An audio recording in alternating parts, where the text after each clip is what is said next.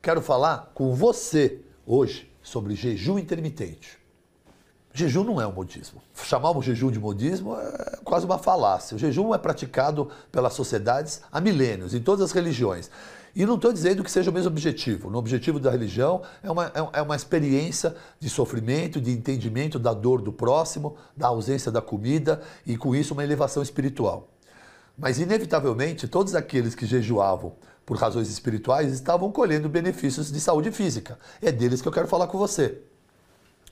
Uma coisa muito importante também é que você tem que entender que o jejum não foca no que vai comer, e sim no fato de um período sem comer. As pessoas ficam muito mais preocupadas no que vão comer fora do jejum do que aquilo que deve se fazer durante o jejum. Vou fazer uma pausa importante. Há muitos conceitos mais radicais e severos que condenam até um, uma água com limão durante o jejum ou um adoçante. Isso é muito discutível. Mas, de uma forma geral, a única coisa permitida durante esse período de jejum e, e, e que é indiscutível com qualquer linha de pensamento, é que só é permitido no jejum água à vontade, chá e café também, contanto que não os adocem. Tão pouco, nem açúcar e tão pouco adoçantes. Vou fazer um exemplo. Você jantou às 8 horas da noite. Vou te dar um exemplo simples. Como é que eu faço o jejum, doutor? Você jantou às 8 horas da noite? Tente dormir, tente jantar duas horas antes de dormir. Jante às 8, durma às 10. Acordou por volta das 8, você já fez 12 horas de jejum. Se você jantou às 8. Se você esperar mais 4 horas para o meio-dia, você vai completar 16 horas de jejum e aí então vai almoçar, tendo feito um jejum intermitente de 16 horas de jejum com 8 horas de janela, que é um modelo muito habitual, 16-8. Olha como é simples, está ao alcance de todos. Muitos de vocês já quase o praticam. Jantam por volta das 8, vão dormir uma ou duas horas depois. Pela manhã, alguns nem, se, nem sentem fome, alguns sequer desejam comer pela manhã. Comem por conta daquele estigma da sociedade, da medicina, da indústria, da mídia, obrigando, fazer, obrigando você e faz, tentando fazer você acreditar que o café da manhã é a refeição mais importante. Isso é uma outra grande mentira que foi feita pela indústria alimentícia. Assim como fazer você acreditar que comer de 3 em 3 horas, comer o tempo todo, é uma maneira para acelerar o metabolismo e emagrecer. Comer o tempo todo para emagrecer, eu acho que isso só atende de verdade aos interesses financeiros da indústria alimentícia, que nos enganou por muito tempo. O jejum nunca vai te matar, mesmo porque é só pegar uma maçã e morder, e você acabou de ressuscitar. Então esse medo de jejum é, chega a ser bizarro. Porque se você tem medo de fazer jejum, eu, faço, eu, te, eu te solicito uma coisa, eu faço jejum com uma maçã na mão o dia inteiro. A hora que você achar que está morrendo, morte. Com certeza vai passar. E você vai entender com o tempo que se você não conseguiu fazer 16, mas fez 10, no outro dia vai fazer 12, no outro dia vai fazer 14, e de repente você concluiu as suas 16 horas de jejum. O que mais atrapalha no período de jejum não é Uh, o fato de não comer, é a sua ansiedade em imaginar que pode estar passando mal e que o seu corpo pode estar sofrendo, então pode estar sendo debilitado pela ausência de comida. Eu tenho que te dizer que o corpo humano está extremamente habituado aos períodos de jejum. A nossa vida moderna, comendo uh, várias vezes por dia, não tem mais de 100 anos. Se você colocar na nossa história, não tem mais 100 anos essa oferta de comida para se comer o dia inteiro. Então, desde o período paleolítico até há pouco tempo atrás, comia-se uma, duas vezes por dia e sempre houveram períodos longos de jejum. Esse comportamento moderno gerado pela indústria alimentícia, estimulado pelas propagandas da TV e também, infelizmente, pela própria classe de profissionais da área de saúde que aceitaram e atenderam e preconizaram esse conceito que comer o tempo todo, comer de 3 em 3 horas pode acelerar o seu metabolismo melhor. Bom, Comer de 3 3 horas é um parênteses importante. Pode ser uma ferramenta muito inteligente, importante, estratégica para atletas, para bodybuilders, para um grupo específico, de novo, eu não estou falando para um grupo específico, estou falando para a grande sociedade. Então eu sempre gosto de fazer esse parênteses, porque alguém que está interessado no meu vídeo, mas é um bodybuilder, por exemplo, pode ficar sem entender o que eu estou lhe propondo. Eu não estou pedindo para você parar de comer. Você é um bodybuilder, você constrói o seu corpo, você tem que comer para construir tudo isso.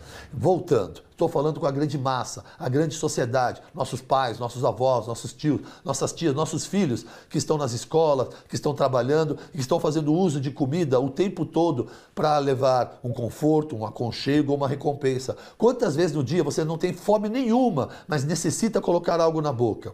Ansiedade, compulsão, são todos gatilhos emocionais que também já foram esclarecidos num vídeo sobre saúde mental, um vídeo que também você vai encontrar na minha descrição no meu canal de YouTube, que chama Ressignificamente, que aliás foi um desafio que eu lancei no Instagram, a grande maioria de vocês deve ter acompanhado.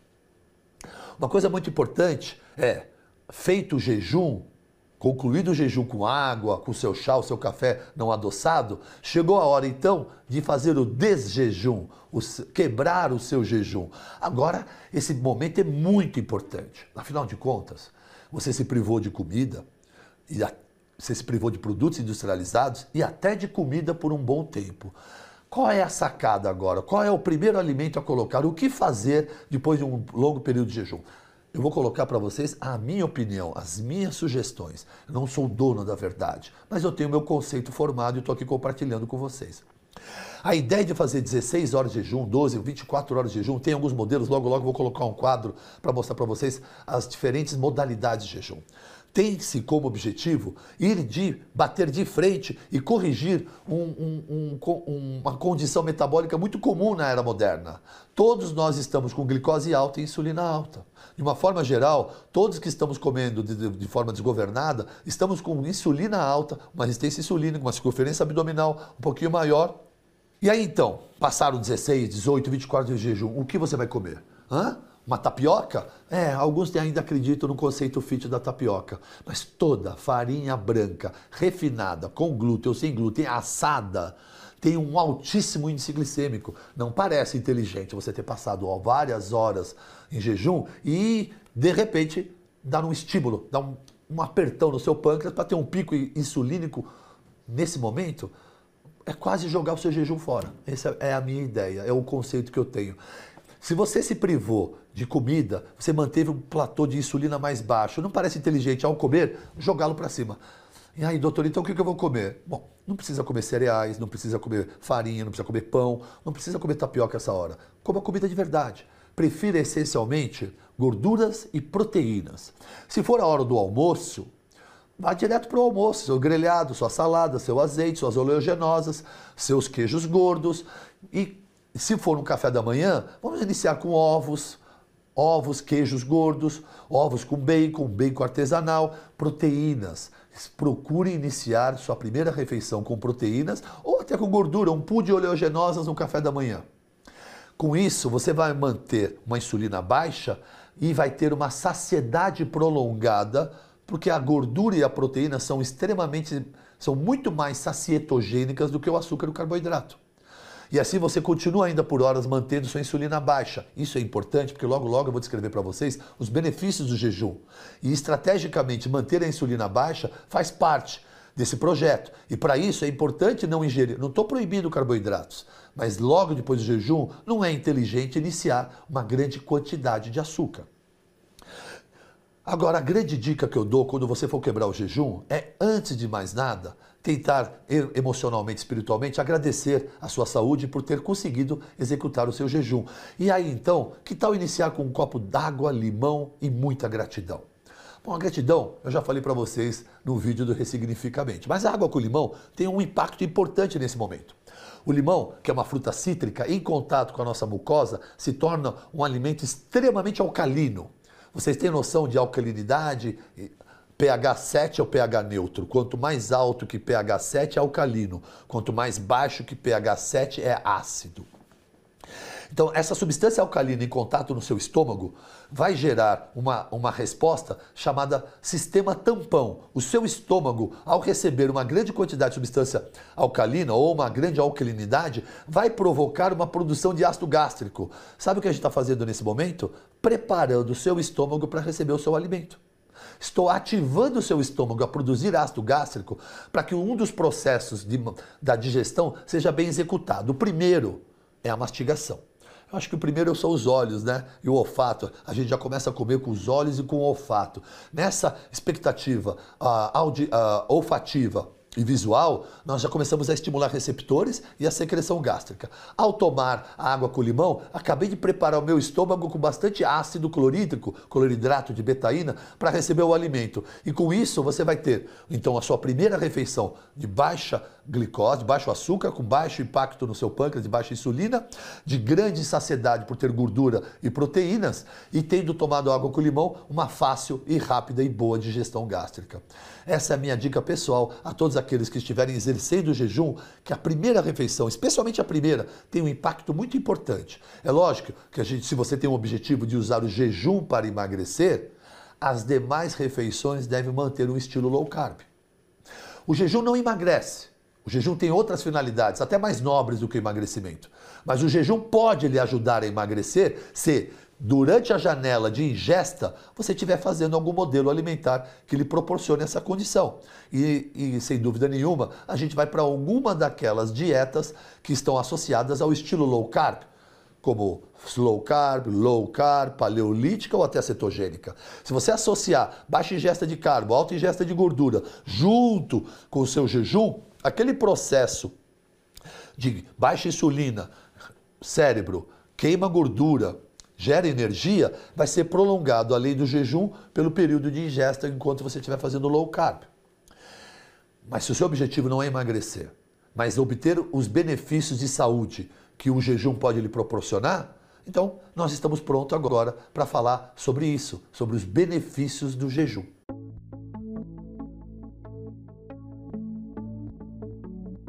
Eu gosto de enumerar seis, seis, olha eu fazendo seis, seis grandes benefícios. Altera a função das células, genes e hormônios durante o período em que o corpo realiza o processo de reparação celular. Olha só o que significa isso: reparação celular. Nosso intestino o tempo todo está comendo o tempo todo ingerindo, o tempo todo nesse conceito desse comportamento moderno. Nós não damos tempo para nossas células intestinais, os enterócitos, descansarem sem terem que trabalhar e poderem fazer os seus reparos celulares. Imagina o intestino, o tempo todo esse túnel carregado de comida, ele não descansa. O jejum é uma oportunidade para você dar a um órgão extremamente importante como o intestino, já falamos sobre a conexão dele com o cérebro e a importância da, de manter, da manutenção da saúde intestinal para se ter uma saúde física e mental boa. Mas um período de jejum pode trazer ao seu intestino uma sensação de oportunidade, uma sensação plena de limpeza e de oportunidade de reparo celular. O jejum traz muito claramente esse benefício para o intestino. Segundo, redução da resistência insulínica e da glicemia. Nós falamos isso agora há pouco.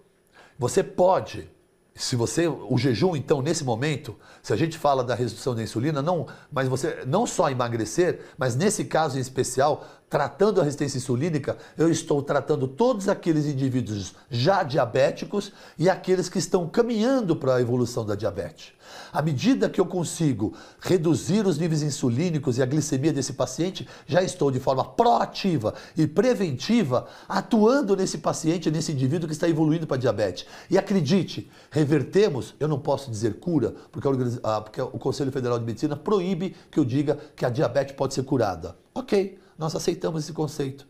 Então a dieta é uma grande maneira não de cura, mas de controle da sua doença e da sua diabetes. O produto alimentício tem o poder de lhe adoecer e o alimento tem o poder de lhe curar. Basta você ter um entendimento sobre o que lhe acomete, quais alimentos e qual é a sua condição. Todos os indivíduos com uma condição pré-diabética, circunferência abdominal elevada ou indo para um, um, um, quadro que chamamos de diabesidade, a obesidade associada ao, ao progresso da diabetes. Não tenho a menor dúvida, hoje as maiores organizações de saúde e sociedades médicas confirmam e concordam. Até há pouco tempo não o faziam, mas hoje o fazem e entendem que o low carb é uma ferramenta, uma estratégia, uma técnica para tratar e corrigir os pacientes diabéticos ou evoluindo para diabetes.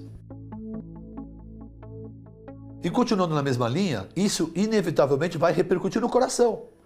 Essa mudança comportamental, como, como afetou, impactou no pâncreas e na insulina, no diabético, no pré-diabético, no obeso, e no emagrecimento também vai impactar no coração. Vão diminuir drasticamente seus níveis de triglicérides, seu HDL vai melhorar, seu LDL ruim vai diminuir. Isso é nada mais do que uma prevenção e promoção da sua saúde cardíaca. Há também um ponto extremamente importante que, na minha visão, é o que definitivamente faz o jejum. Aliás, é a razão pela qual, em, há três anos atrás, um cientista do Japão ganhou o prêmio Nobel defendendo ah, o seu tema de longevidade a partir da autofagia que o jejum gerava. Ele defendeu a tese que o jejum gerava longevidade. A razão pela qual ele e a, e a maneira com que ele defendeu a sua tese foi explicando o processo de autofagia, que é extremamente aumentado e elevado quando estamos submetidos ao jejum. Eu vou explicar melhor. Todas as nossas células, uh, elas têm umas características comuns: membrana, núcleo, citoplasma e algumas proteínas dentro das nossas células. De maneira variada e diferentes, todas se comportam de maneira similar. Durante nosso processo de envelhecimento e nosso comportamento obsceno com relação à alimentação e sedentarismo, nós vamos tendo cada vez mais células envelhecendo com proteínas envelhecidas dentro dessas células. E, o, e esse comportamento gera a você uma falta de agilidade e capacidade de, de se defender. E essas células envelhecidas vão se envelhecendo e pode, no futuro, se tornar uma doença crônico-degenerativa. Um erro de comportamento de mutação nessa célula, nessa proteína, pode gerar um câncer, uma doença crônico-degenerativa e tantas outras mais. O jejum prolongado provoca uma situação completamente oposta a essa. À medida que estamos jejuando, o corpo entra num processo metabólico mais acelerado e começa a fazer uma faxina celular, começa a fazer um checklist. Ele começa a pegar a célula e observar como é que está um componente interno e descobre toda e qualquer célula ou proteína envelhecida dentro do, da, do citoplasma e vai fazer a autofagia. Ela vai explodir e vai digerir e vai expulsar da célula aquela proteína envelhecida que poderia no futuro ser uma causa de adoecimento. Ou seja, o jejum aumenta a autofagia, que com isso faz uma faxina e uma limpeza celular, mantendo a integridade da nossa saúde e do nosso metabolismo, consequentemente nos levando a uma longevidade maior, a uma saúde longeva. E o que dizer dos benefícios do jejum sobre a nossa saúde mental. Você sabia que o jejum pode aumentar o crescimento de novos, de novos neurônios e proteger o cérebro contra danos? Então, ajudar no manejo de doenças eh, neurodegenerativas e muitos estudos vêm apontando que a prática do jejum está ajudando a proteger o cérebro de doenças como Alzheimer e contribuir para a melhora de sintomas da saúde física e mental. Bom, esse foi um vídeo sobre jejum intermitente uma estratégia alimentar que pode lhe ajudar a emagrecer ou não, se esse fosse o objetivo, mas que pode estar presente em todos os estilos alimentares associados.